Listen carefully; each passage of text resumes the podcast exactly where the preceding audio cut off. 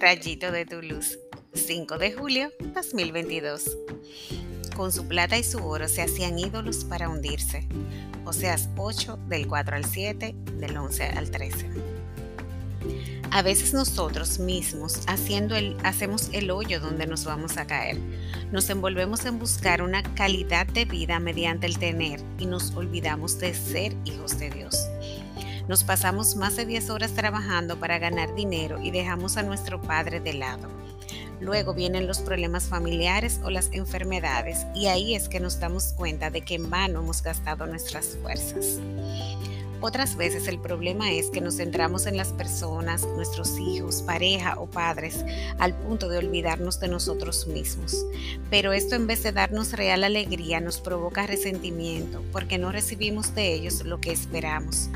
Olvidamos que ningún ser humano puede llenar los vacíos de nuestro corazón.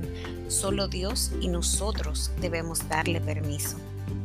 ¿Tienes algún ídolo? Oremos. Señor, gracias por recordarme que tú eres el único Dios, al que debo poner siempre en el centro de mi vida o me perderé en cosas que no tienen sentido, poniendo primero a dioses que nos salvan. Abre mis ojos y estoy centrándome en algo o alguien que no seas tú y ayúdame a corregirlo de inmediato, porque solo en ti hay vida abundante en todos los sentidos y no quiero menos de ahí para mí. Amén.